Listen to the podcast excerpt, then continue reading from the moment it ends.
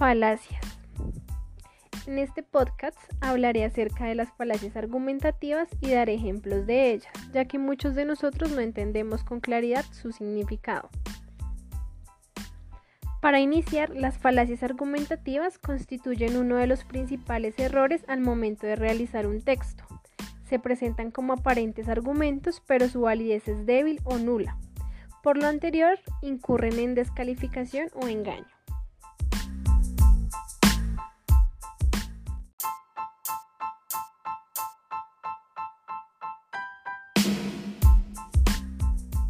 Las falacias de las que voy a hablar son las siguientes.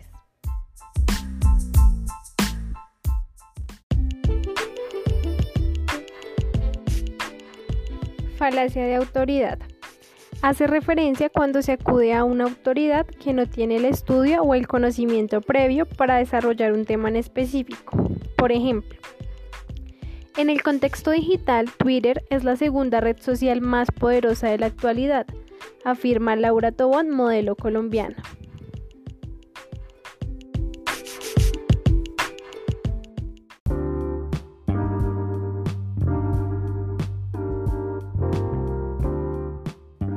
Otra de ellas es la falacia de ataque directo. Como su nombre lo indica, consiste en atacar o descalificar a la persona y no al argumento que ésta plantea. Por ejemplo, es ilógico que usted se encuentre en contra de las corridas de toros, cuando su padre es uno de los mayores impulsadores de la fiesta taurina en toda Latinoamérica. Otro ejemplo podría ser, usted viviendo en Los Rosales, siendo uno de los barrios más exclusivos de Bogotá, no tiene ningún conocimiento acerca de las necesidades que se pueden presentar en la localidad de Ciudad Bolívar.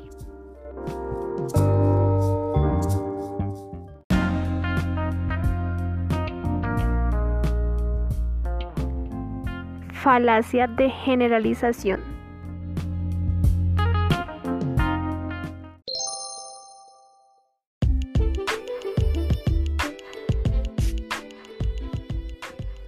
Se presenta cuando el argumento no se redacta de manera detallada ni específica. Por consiguiente, la información que se plantea se puede malinterpretar.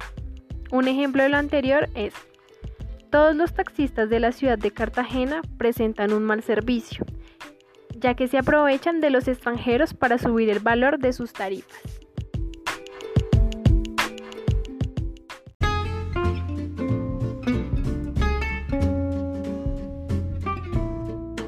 Y por último, la falacia por ignorancia.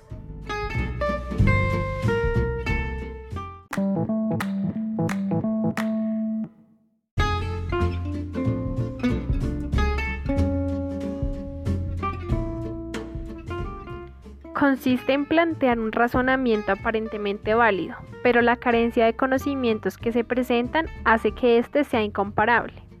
Ejemplo, Luis está muerto, pero como no se le conocían enemigos, entonces fue un suicidio.